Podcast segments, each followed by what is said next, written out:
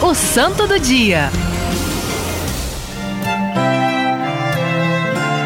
Hoje na igreja nós lembramos, celebramos a Cátedra de Pedro, né? É este lugar que nos lembra a autoridade de Cristo sobre nós, sobre a igreja. Mas também quero contar a história de uma santa de hoje, que ela é italiana, nasceu em Cartola, e a história dela é bem interessante. Já digo a você, ela é, o, é tida como protetora dos órfãos, mães solteiras, prostitutas e sem abrigo. Então, a você que viveu ou vive nesta condição, olha o que essa mulher viveu. Ela era filha de camponeses, muito pobre, e ficou órfã com sete aninhos. Gente, o que é uma criança com sete anos órfã? É algo muito dramático, né? Porque ela não tem ainda é, estrutura e referências para viver uma vida, ser independente. Quando ela era adolescente, ela viveu é, como amante de um nobre, né? E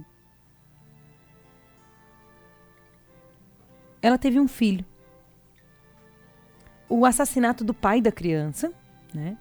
É, durante uma caçada, deixou ela como mãe solteira. Abandonada tanto pela família nobre como pelo como por seu pai e sua madrasta. Ela ficou órfã de mãe com sete anos, o pai teve uma madrasta, e aí ela se tornou amante de um, de um, é, um nobre. Ele foi assassinado e ela foi abandonada. Tanto ficou sozinha, já mãe, solteira, quanto pelo pai e pela madrasta dela. Isso era ela era adolescente. E depois de viver essas experiências, né, com certeza vinda aí de uma história muito sofrida, ela conheceu Jesus. E ela quis então é, entrar no convento franciscano, onde ali ela encontrou apoio espiritual. Durante três anos ela viveu uma vida de penitência, de pobreza. Deixou o filho entregue aos franciscanos para que eles os educassem. E ela se entregou à vida de oração, de caridade, se tornou ali uma mulher que cuidava dos mais pobres e se tornou então muito popular na sua cidade depois da sua morte. É interessante ver uma pessoa que viveu uma vida, vamos dizer, né, no mundão, como é a expressão que nós usamos, e que se converte. Será que a sua história não é uma dessas? E eu fico pensando, quantos o Senhor chama hoje para que também se volte para Ele.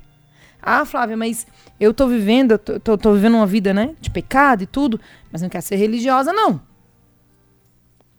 A vida dela não significa que você vai precisar ser religioso ou religiosa, padre, não. Mas que você vai ser de Deus. Às vezes, numa vida religiosa. Quantos agora dizem, ah, pra mim não tem mais jeito não. Será? Peçamos a intercessão desta santa, esta menina chamada Margarina, Margarida, da cidade de Cortona, na Itália, que intercede por aqueles que também foram abandonados, os órfãos, as mães solteiras. Você que foi mãe e foi abandonada, tantas feridas no seu coração. Você, menina, que está grávida, está com tantos medos dentro de você. Você que engravidou uma moça, ou nem conhece seu filho, sua filha. Será que não está na hora de reconstruir, refazer a sua história? Senhor até fala meu coração tantas pessoas que ainda vivem sob o peso da mentira e do escondimento. Peçamos a intercessão desta santa, Santa Margarida, que ela nos ensine a voltar o curso da nossa vida para aquele que é o Senhor, porque sempre é tempo de voltar. Santa Margarida, rogai por nós.